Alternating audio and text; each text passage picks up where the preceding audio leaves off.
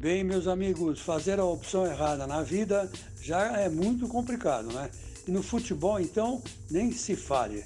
Às vezes o jogador está muito ligado a um clube e de repente, é, em fim de carreira, quer voltar a esse clube pensando que é a mesma coisa de quando ele, ele passou pela primeira vez.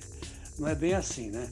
A prova disso é o Luiz Fabiano. O Luiz Fabiano agora está dizendo que vai se aposentar. Né? E ele, na época que o Corinthians o procurou, ele disse não. Preferiu voltar para o São Paulo um tempo depois. E olha que o Corinthians ofereceu uma bela grana. Aí o, o que, que fez o André Sanches? Fechou com o Ronaldo Fenômeno.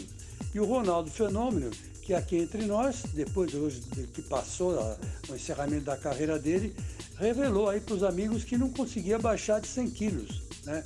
100 quilos, 102 quilos, dizendo para todo mundo que ele estava magrinho, quando não estava, né? Estava bem pesado.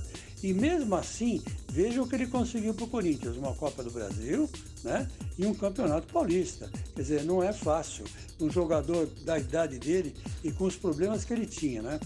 A mesma coisa do Luiz Fabiano, não deve ter sido muito diferente. Só que ele preferiu voltar para São Paulo. Foi recebido aí por 40 mil pessoas, uma festa danada, parecia o Pelé, né?